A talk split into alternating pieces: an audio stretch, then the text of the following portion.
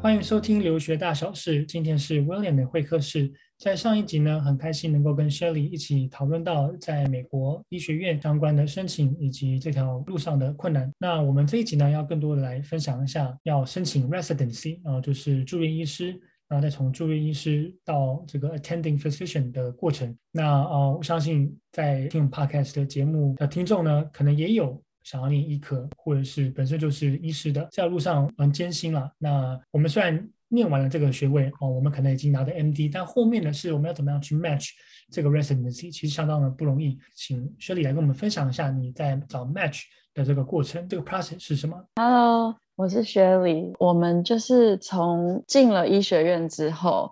你就开始四年的，我刚刚讲过，前两年是 preclinical year，然后两年在医院 rotate。大概在第三年级、第三、第四年级的时候，你大概就已经知道说，哦，你之后想要申请什么科。然后那个时候你也考过了你的第一部分的医学执照考试，我们叫做 USMLE Step One，会有给你一个成绩。那你大概就知道说，哦，你的成绩大概可以申请哪一个科。比如说在美国。呃，鼻喉科、眼科这些就是成绩需要很高很高的。那假设其他的科，比如说像是小儿科、内科、加医科这些，它可能成绩就比较不需要那么高。然后你就大概可以知道说，你可以进哪些 program，你可以申请哪些科。在第四年的时候，你就开始投你的 application。那一样跟申请大学、嗯、申请 med school 一样，要看你的 letter of recommendation、你的 personal statement、你的成绩，然后你的这些 score，、嗯、对你这些 standardized test 的 score、嗯。然后那个时候他如果喜欢你，他就会丢给你 interview。那你就要去飞过去 interview。当然，COVID 的时候，因为 travel 不方便，所以很多 interview 改成 on Zoom、嗯、virtual。嗯，对对对，改成 virtual。其实不好的就是说比较难认识到你，那你也比较难认识那个 program，因为其实在这个。申请 residency 的过程，你你去 visit，你也知道说这个 program 大概是怎么样，他们会给你一个 tour 这样子。因为之后住院医师，你是三年以上的时间都会待在几乎住在那个医院，所以你也想要知道环境怎么样，那个附近的地区怎么样。嗯、你投了之后呢，他会在三月的时候，三月我们叫做有一个 match day，就是这个第四年医学生很期待的一天。呃，如果你上 Google 啊，你上 Instagram 什么，你就会看到这是一个对医学生来说是一个很大的 celebration 的一天。他会在 Match Day 的前一个礼拜，他会告诉你你有没有被 match 上，但他不会告诉你去哪里，他就只会告诉你你有没有被 match 上。那有些没 match 上的人，那个周可能就会比较紧张。那有些 program 就会跟他说，哦，我还有空位，那那一周你们就要去 figure out 说。你要不要去 match 这个 program？但是如果你已经知道你被 match 上什么的话，你就期待这个 match day。match day 的时候，他就会告诉你说你 match 到哪一个地方。嗯、因为申请的时候你是 rank 这些 program，你第一顺位想去哪，第二、第三、第四，你有 interview 的医院你都可以 rank。然后 program 同时也会 rank 说他们想要谁 rank 出全部，然后之后 match 上那个 match day 那天你们会 find out each other 你们是谁，然后很多人就会。在那天做 celebration，然后同时也会开始计划说，哦，之后找房子啊，你要去到哪个地方等等。那很 lucky 是，你最后的 match 最后到了加州吗？对，因为那时候我们、嗯、我先生工作的关系，加州比较多工作机会，所以那个时候我们就是一直想要回加州。然后那个时候我就有两个，因为我其实小时候就很想当小儿科医生，因为我很喜欢小孩子。那我的成绩刚好也就是、嗯、小儿科，其实需要的成绩不会说像我刚刚说的 ENT 啊，呃，眼科那么高。所以那时候我刚好就考到一个 average，靠偏比较好的成绩，对小儿科来说，所以那时候就觉得加州应该有希望，因为加州。其实是蛮难进的，尤其又是以一个 international medical grad 的角色来申请。然后很很棒的是，就是我们有机会可以回到加州这样子。那不同的科在做 residency 的时间也不一样嘛，对不对？对，最短的就是三年，像小儿科、内科、加医科这些，最短的就是三年。那最长的有比如说呃 surgery，就是手术的，就是呃外科外科这些，嗯、呃最长的有需要五年，但这只是第一个部分，这只是第一个专科。如果你要走次专科，比如说你要走。小儿肠胃、小儿心脏，或者是那些外科的人，他们要想走胸腔外科等等这种次专科，那又更多年了。嗯嗯、对，就不只是他们第一个 residency 的 training，他们还有 subspecialty 次专科的 fellowship 的 training 这样子。嗯，以前我在呃念书的时候呢，有认识一位读书啊，然后那时候四十多岁吧，他讲说他几年前才做完 residency，我们就很好奇说，哎、嗯，有需要做那么久的吗？然后去了解，发现他做的很专精，好像就是在做。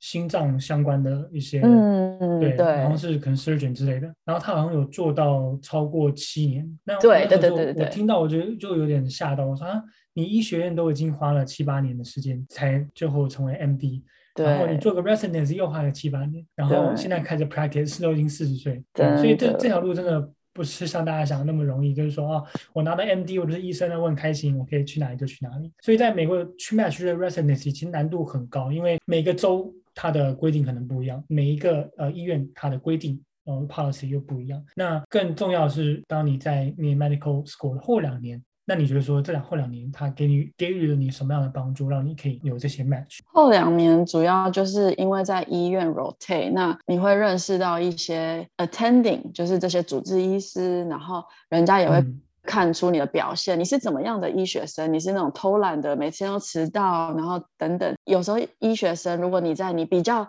有兴趣的科系 rotate 的时候，你就会特别表现的比较好，让人家对你有印象。那之后你申请 interview 的时候，至少希望那个医院的 program 会给你一个机会，给他们面试。嗯、对，然后因为你认识到这些主治医生，然后有时候会跟他们做 research，有时候可以做一些 publication，有时候也可以跟他们要一个 letter of recommendation 推荐信这样子，那你就可以 build up 一些 connection，这样子对你申请上面也比较。有多的资源可以申请到比较好的 program，嗯。那有的时候，比如说我那时候也认识到一些主治医生，他可能他自己以前是在加州 practice 的。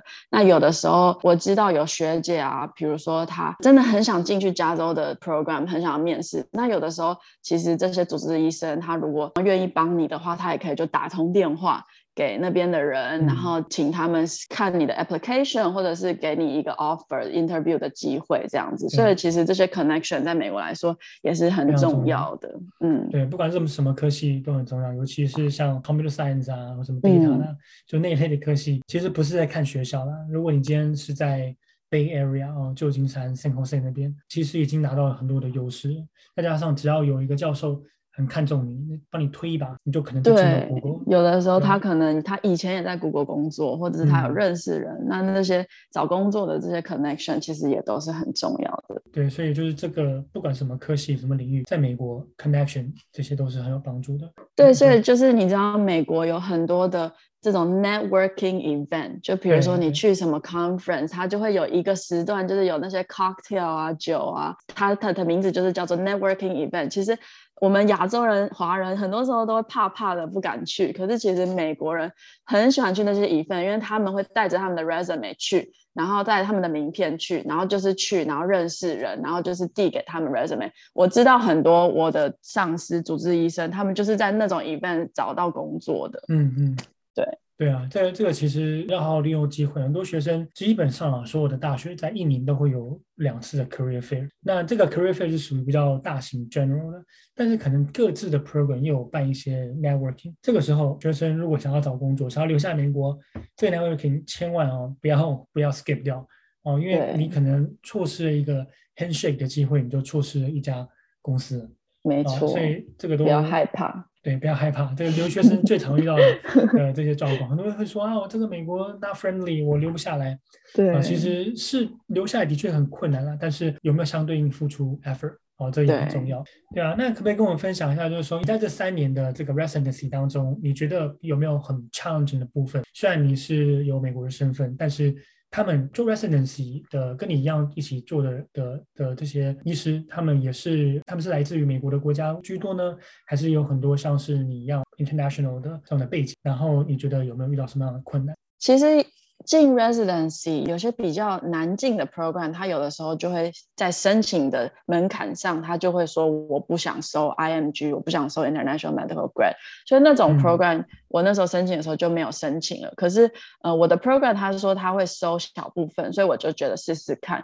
那你就知道说进到 residency 之后，其实大家都一样，有些人是从 MD School 进来的，有些人是从 DO School 进来的，有些人是比如说 UCLA 很名校进来的，有些人是 Caribbean School 进来的。大家进来之后，你就发现说，其实大家都变成在同一个 level 上面。你身旁的主治医师其实也很多，比如说他是 DO 学校，他是 IMG 等等。所以我觉得只要可以进到 residency，一切都有一点有点像是归零这样子。当然说，嗯，呃，你这个学历还是会跟着你。可是之后你在行医上，你在对病人上，其实我我也 look up to 很多医生，他就是，嗯，可能他是 DO 或者他是 IMG，可是其实他们是很有。有医德，然后很让我们很敬佩的医生这样子，所以我觉得只要进到 residency，其实你你就已经是医生了。如果你的目标就只是当医生，那就是你只要可以毕业的话，residency，、嗯、那你就是已经可以做医生，你可以做有影响力的医生。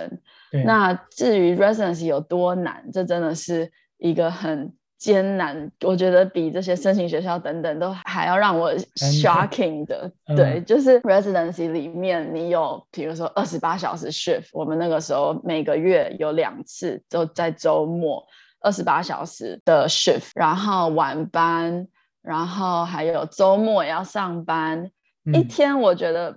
他们是规定不能超过八十八十个小时，好像对。然后你其实真的蛮累的，尤其我们我又是有家庭有小孩，这真的对我们来家庭来说是一个蛮大的考验。嗯，对。所以你能想象那些外科医外科他们是五年，然后都是这样的 schedule，其实他们真的也是很了不起。然后想到那些内科的医生啊，在 COVID 的时候也真的。很敬佩他们的付出。嗯，对，这个真的是压力很大，因为 residency 就因为他也算是一个工作，因为他也有薪水拿嘛。对，啊、嗯，但是他做的事情可不是单纯像那种很简单的 shadow，他也是要做他很多不同的对困难的 task，就是。对，就是你就要为这些病人负责了。你不是只，你不再只是一个 med student 在跟在屁股后面这样子看看看而已。你是，你真的就是要 take care of 这些病人，然后你真的就是要住在医院，然后跟你的 attending 回报说有什么事情，什么等等等这样子。虽然有薪水拿，就是已经很棒了，但是其实你除掉那个 hourly 那个你花的时间，其实是很少之又少，可能到 minimum wage 的钱都不够。但是这就是。你要经过的一个几年的日子，嗯、对。哎，那在 COVID 的这期间，你刚好在做 residency，那你有特别负责什么样的一些照顾吗？我比较幸运的是，因为我们是小儿科，然后所以那个时候，呃，小孩子的 COVID 比较不会那么严重，所以我我们都有会 care 到小儿科 COVID 的 case，可是他们严重的很少，是有，就是我们也是有 COVID，然后。过世，或者是要紧急突然去帮他处理插管啊，或者 CPR 这些的，嗯、但是没有像内科这么的大人这么的严重。那那个时候就很 pandemic 最严重的时候，其实内科他们自己也应付不过来，他们需要很多人手。那个时候就会有希望我们可以去支援，或者是希望我们的 ICU，、嗯、就是我们的加护病房可以 take 一些。大人就比较 take 到三十岁、三十五岁这样子，帮助他们 lift 一些他们的 burden 这样子。嗯、对对对，那个时候也是蛮 crazy 的，嗯、大家真的都很辛苦。在那个疫情期间呢、啊，你有感觉就是说医师的需求量变很大吗？还是其实是比较偏 nurse 这边？对，我觉得可能 nurse 病人的需求量很大，所以那个 travel nurse 那个时候就是开始很盛行，很多人很愿意走那个，然后薪水也很高。然后我知道那个时候有的有些，比如说小儿科诊所就必须私人诊所就没有什么病人，因为没有人敢出来。然后那个时候打疫苗的率，嗯、就是一般儿科的疫苗的 percentage 整个下降，因为没有人敢出去。那个时候。比如说比较不热门的科，像是眼科啊、皮肤科，我知道那些医生有，如果是有开私人诊所的，也是有受影响这样子。像那个呃，疫情期间那个 Trump 不就是有说啊，那个 welcome 那些 international 的 nurse 啊、practitioner 等等的 RN 来我们这边做呃帮忙。那时候曾经开到一周一万块美金的这样子的一个薪水。哦，那呃，我我听到台湾有有不少好像有去报名，呃，这个我觉得我们我们也可以也来讨论一下，就是说在美国的 nurse practitioner RN 还有一个职位叫做呃那个 physician assistant 啊，嗯，那这两个呢，其实在美国他们所做的事情并不比医生来的少啊，其实或者是等同于医生做的事情，他们只是 title 不一样，然后薪水可能稍微有一点点的小落差，那这边可不可以跟我们分享一下？嗯、呃，我们刚刚讲到说当医生这条路很难，所以其实。如果你的 passion 就只是想要 treat 病人，想要在医 medical field 的话，嗯、其实现在对像 William 讲的这个 PA physician assistant 跟 nurse practitioner NP 这些是非常在美国非常盛行的，他们也有好的生活跟也不错的薪水。那他们的 pathway 我大概理解的是说，他们 undergrad 上完，他们大学上完之后，他们就直接进到 PA school，好像是两到四年之类的。然后读完之后，他们不用 go through residency，他们就可以直接 apply job。嗯、那他们比如说有些医生他需要一些人手帮助，那他觉得说我要找 PA，我要找 NP，那 NP 又是另一个 pathway，他们已经当到 nurse 了，然后他们再去读 nurse NP school 这样子。然后他们只要找到愿意肯收他们的医生，然后现在这个职缺是非常缺的，那他们就医生可以在工作中就慢慢 train 他们。所以很多时候，这些 PA 啊、NP，其实在这个 field 已经变成一个 expert，因为他们每天就是在做这个 field 的事情。比如说，他找到耳鼻喉科的工作，那他其实比我们医学生去 rotate，或者是住院医师去 rotate 到这个 subspecialty 这个次专科的的呃 field 上，他们其实做的更专精、更懂，嗯、比我们医生还要懂这些东西。比如说，我举个例子好了，就是现在有一个职位叫做 nurse and Anesthetist 就是 CRNA，他们是就是在做麻醉科的，像是 nurse practitioner 这个职位。嗯、那他们就是呃每天都在做这件事情。但是你说这些 PA 啊、NP、CRNA 这些，可能他们比较你说 pros and cons 好了，就是 cons 的话，就是说有些人现在社会还是会觉得说，哦，我只想找 MD，我只想找医生，我不想要找这些 PA、NP、CRNA。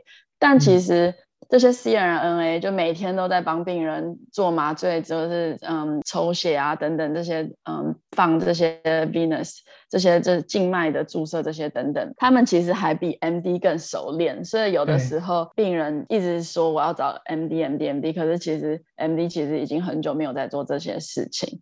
那也看到说，疫情上，比如说一个诊所，它这个是 MD 开的诊所，那它下面就是 PA、NP 跟 CRNA 这些，他们还是要被一个 MD supervise，MD 或 DO 就被一个医生 supervise。嗯、那他们有点就像一个 resident。那有些人不喜欢，就说哦，他们就是 be a resident for their whole life。可是其实他们的 work hours 不是你想的这么烂，就是不是像 resident 一样。其实很多 PA、NP 他们其实都有 weekend off，他们有 night off，他们有也不用做二十八小时的 shift。所以在疫情的时候，PA 上面可能就是或 NP 上面，他们就很缺，MD 的缺可能还没有这么多这样子。主要还是省钱啊，因为请一个 MD 蛮贵的。对对对对对对对，对、嗯，然后他们其实就只需要 supervise，比如说他们的 chart，他们的病历上可能看过，很多医生就只就签个名或是这样，因为很多 PA、NP 他们已经强到就是跟医生的 level 其实一模一样，因为他们常做还更厉害、更熟练这样子。对啊，所以我觉得这个听完之后，哦，我觉得 PA 或是念 nursing 这条路，它的 outcome 都是很好的哦，虽然 title 不是。不是医生这样子，但其实赚的不少哦。尤其是在疫情之后，他们整个医疗体系的那些收入有有有，有做一个提升哦。可不可以跟我们分享一下，做医生 residency 普遍呃这个 average salary 跟呃正式进到变成 attending，还有 PA 啊，嗯、还有这个 NP 啊，或是一般的 RN 他们。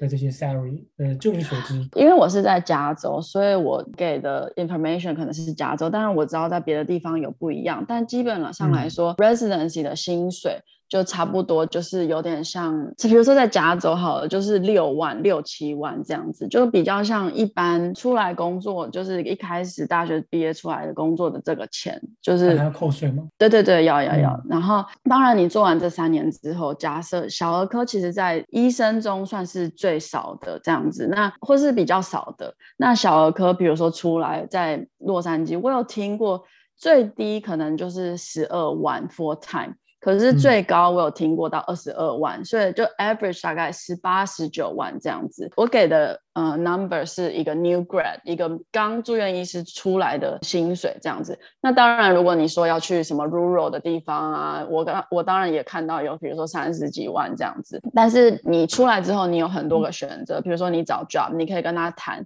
你要上一天班、两天班、三天班，或者你要 full time 五天班，或是你想要 part time。有另外一个 option，就比如说 per diem，很多医院在招这种就是医生，如果他有 shift opening，那你你也有空，那你就可以来 take 这样子。那那些 per diem 就可能 hourly rate，小儿科可能就是九十到一百一的这个 hourly rate。嗯。那你也有有很多选择，比如说你想要去学术界的医院，或者是你想要去诊所、私人诊所或私人医院。那我给的这个 number 是小儿科，就是我刚刚说在医生里面算是比较低的这样子。那假设我给一个比较中高阶位的医生的 range，就是比如说 emergency doctor，就是嗯、呃、急诊科的医生、嗯、住院医师刚结束 as a new grad，他们如果在学术界医院可以做到嗯。二十五万一一年，然后如果是去比较、嗯、去到 private hospital，比如说 Kaiser 这样子，他们出来是三十万这样子。所以如果是走那个刚刚讲到眼科啊那些，对，那很多时间的 residency，他们薪水就更高。对对对对对对，像在美国，比如说眼科啊，嗯，耳鼻喉科啊这些，有做一些 procedure 的这样。都薪水都蛮高的，那当然你说如果就是你想要赚更多钱，如果你的目的是为了赚钱，那我觉得可能没有像，比如说你一个小儿科医生还来说好了，比如说你赚最低，嗯、呃，听到十二万 full time，那其实也没有像。比如说 Bay Area 的 engineer 啊，他们或者是那些 businessman 可以赚到那么多钱，嗯、除非你说你 combine business 跟 medicine，那你就变成嗯，比如说你自己开一个诊所，那那就没有上限的。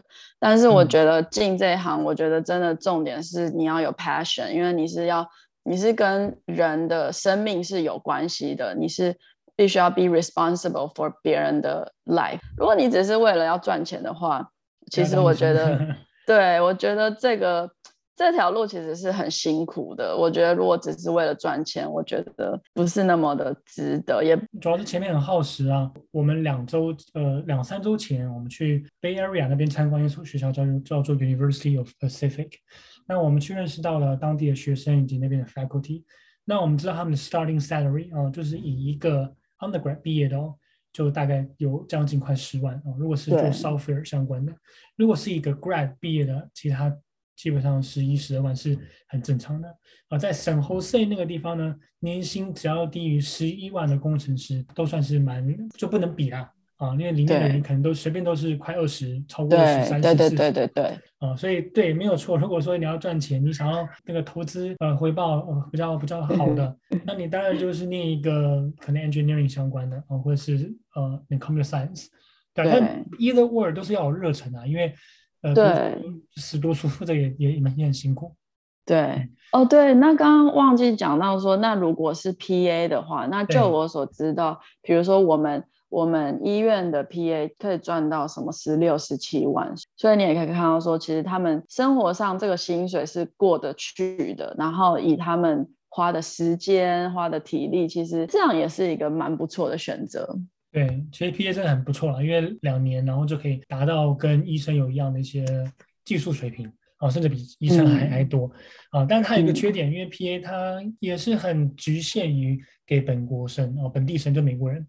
啊，所以如果是国际学生在申请 PA 那个 program 的的开放也是蛮少的啊，但 nursing 就比较多了，nursing 在对国国际学生上面就比较 open 一点。所以现在呢，就是说 residency 结束，然后你要进到 attending，然后就是可能在今年的下半年就开始正式做 attending 嘛，对不对？对。对于就是说你后面的医师规划是什么？就是说你会想说我就嗯以一个医生，然后。做到退休，还是你有期待说有不同的一些呃 career goal？因为我有。有两个小孩，所以其实我还蛮我很我是我觉得我是一个很注重家庭的人，所以我觉得对我来说，我之后可能我一开始我刚刚有提到这个职位叫做 per diem，就是你你想上班的时候，人家刚好需要你有缺的时候，那你就去 take 一个 shift，然后 hourly pay 那样子。那我我觉得我会做这个做一阵子。然后也陪陪小孩，因为住院医师的这三年，其实这个 hour 真的很可怕。然后我觉得我我的大大儿子也没有，我会希望我想要多陪他一点这样子，所以我觉得，嗯、然后也多陪我老公一点，因为 这三年都是他在照顾孩子这样子。然后所以我就觉得我想要做这个 per diem 做一阵子这样子。嗯。那之后再看看怎么样。很伟大的母亲，很辛苦啊。对，我知道，我之前有认识很多叔叔阿姨在呃美国这边做 residency，那是很不容易，因为在三十年前啊，他们那个资源不多的时候，然后呃他们也是可能扛了一个大行李就来了美国，嗯、然后呃也没办法，也不常回回家里，对啊，然后那在那边又结婚，然后生小孩，一路上这样走过来，我看到他们跟我们故事分享的时候，我就说哇，现在的。留学生很幸福，对，就是没有太多的忧虑啦。就是我好好把书念完啊，找到一个好的工作啊，那、嗯、对啊，可能最后就回台湾啊，去哪里等等的。对，所以我觉得你能够在美国有这样子的一个 planning 哦、啊，然后到目前，我觉得这个都呃很棒啊，就是很替你感到开心。嗯，对啊，谢谢。哎，那我们最后想要问一下，就是说有关保险的部分啊，我们知道在美国就医其实很贵的啊，那这个贵呢是。因为我们都认为说啊，美国没有健保，不像台湾，就是你呃随便挂个号啊，都才一百块、一百五。但在在美国，可能就是一百啊起跳的美金，对啊。那但是其实有保险之后，还是还是可以 cover 蛮多的。呃，我想问就是说，你对于就是说这个美国的医疗保险上面，你觉得说在留学生里面，因为留学生本身自己都要买保险的，嗯，那就是说那些留学生他们可能要工作，你觉得说在买保险上面有没有什么？特别要注意的，因为其实如果你去到一个公司，它其实会给你一些 benefit，它就会给你一些选项，嗯、然后帮你做这个保险的动作。那当然，嗯，很多时候这些公司给的保险也没有那么好。你真的去看医生，你真的住院，真的需要领药什么，其实还是很多很多的钱。嗯、对，不像台湾这么方便，就是大家都同一种健保，然后。到处都有诊所，你可以自己去看。美国比较是，你要先去看你的家医科，你要去看你的家庭医生，这种我们叫做 primary care physician，就是加医科、内科跟小儿科这样子。你要先去看他们，然后他们再帮你做 refer 的这个动作。他们觉得哦，你需要去看肠胃科医生，那他再帮你做 refer，不像台湾说你就可以直接走进肠胃科诊所这样子。那所以这些每一个 visit、每一个 procedure、每一个药等等都是很大的钱，所以我觉得这种在。你在工作，你在找工作上，我觉得这个 benefit 的 package 怎么样也是很重要，你也要去研究，不要想说哦，我就是要找个工作，然后钱怎么样，然后 hours 怎么样就好，你也要去跟他们 ask for 你的这个 benefit package 的 information，然后你也要去做，你要选哪一种 insurance，你要选怎么样，你要他们会有一个表格有 breakdown 说，哦，你今天领药，我会帮你 cover 多少钱，你要自己付多少钱。哦，你今天住院，那怎么样？怎样？你你要去研究这样子，然后你再去决定说你要不要进这个公司，你要不要这个工作。嗯、如果你有选择的话，这样子。嗯嗯，对，那没有错，因为这个保险不能轻忽啊。对，啊、随便就个医。我们曾经听到有些学生就是不小心真的要住院了，那个付的钱是超过一万的，对吧、啊？那个听到很很吓人。那在美国当医生，你们也要照顾，你们也有。去 assign 就是说，一天要看几个病人，对不对？对，就是假设如果是以门诊来说好了，你知道台湾的那些诊所啊，不是什么一个诊就会看到很多病人在排队，一个诊可以看到一百多个人那样子，对，而且就从九点到十二点一个早诊就一百个，嗯、然后午诊也一百个，然后晚诊也一百个。可是美国没有这样子的，美国你都要、嗯、有些诊所会 take walk in，可是很少，它会限制人数，然后很多时候其实你都要先预约，你要 make an appointment，那比如说小儿科诊所的话，就比如说十五到二十分，他都会预约预设一个十五到二十分钟的时间来看你一个病人，所以就是其实你一个早上你可以自己算一下，十五到二十分钟一个人的话，其实最多就绝对不可能到一百个这么多这样子。对，所以其实相对来说是比较好的这个 life。我我觉得也是比较这个，不知道台湾可不可以跟进啊？但是我觉得很难。台湾的医生真的 loading 太大，他上午看诊，下午可能要去开刀。嗯、那他上午看诊的这个量又很大的话，说不定会影响他的那个 procedure 啊，这样子。我们台湾的 loading 太重，不管是医生还是护士然后，我们的 loading 太重。在美国，一个护士不可能照顾这么多病床嘛，美国也不可能一个医生他一个上午看这么多的病人。那尤其是，我觉得这个是也是美国有点让我们不习惯，就是你看一个诊要预约啊。那对台湾也可以预约，对台湾其实也是要预约，嗯、但台湾更方便是我 walking，对、啊，我可以直接去挂号。对，而且对，而且你看台湾，比如说，嗯，你去一个诊所，医生跟你讲两三句话，然后，嗯，然后下一个病人就坐在诊间等了。其实你如果去看那些 popular 的诊所，它是这样，其实没有很多 privacy，对，没有很多 privacy。然后以一个病人的角度，你会觉得我还想讲很多话，我还想跟你讲，你到底知不知道？可是医生就是有的时候，可能他经验也高，然后有的时候很多人也都在等，他也想要下班，所以其实。嗯，很多时候台湾就是说，哦，下一个，下一个，下一个这样子。对，嗯，我我曾经看台湾眼科那个诊间很小，然后那个医生也是就是蛮蛮红的医生啊。然后呢，他他就一直在叫号，他其实蛮快的，大概每五分钟不到就会叫我下一个。嗯，然后我被叫到的时候，我想说奇怪，里面的人都还没出来，为什么我就进去？嗯，然后我就坐在他的旁边看医生帮他弄眼睛，我就感觉好好奇怪。我说，那我我不希望呃医生帮我弄眼睛，然后旁边有人盯着我看。对，不自在，你知道吗？那美国他很尊重这个 privacy 的问题啊。我今天的病人跟我说的话，我不想要让第三个人知道啊，甚至是亲属，他都可能就是让你在外面。对对对，所以我觉得这个是呃，在美国这个医师这个 medical 相关的文化是这样子，但也造就了美国就是动作的确比较慢。对，然后另外我觉得想讲就是有的时候我们每十五分钟、二十分钟看一个病人就已经忙不过来，就就觉得啊怎么怎么我已经 delay 啦，病人已经等很久了等等那样子，然后然后我就有时候就会想到说哇，台湾医生真的很厉害，怎么可以看？看那么多病人还看那么快，然后我们才看那一点点病人，就是一直在那边抱怨，然后觉得忙不过来这样子，嗯、就觉得台湾医生真的也很厉害。对，台湾医生很厉害，真的。嗯，对啊，所以我觉得呃，两国都有两国之间的好啦。你看台湾呃有健保，我们就医便宜，然后、嗯、呃虽然呃而且也很少会有遇到那种医疗重大的纠纷啊，虽然有是有，其实美国也有啊，但我觉得就是。嗯嗯，台湾普遍的医疗环境还是比较好。美国呢，是我觉得在 research 上面这个贡献上面的确做的很棒。对，很开心，我今天可以跟你聊这么多，就是说从 residency 的这个申请到真正做 residency 的辛苦，然后即将进到 attending，然后还有其他不同的职位等等的啊、呃，他们这些具体做的事情，还是他们的的薪水啊、呃，那很开心可以跟你聊这么多。最后有没有什么呃工作上的故事可以跟我们？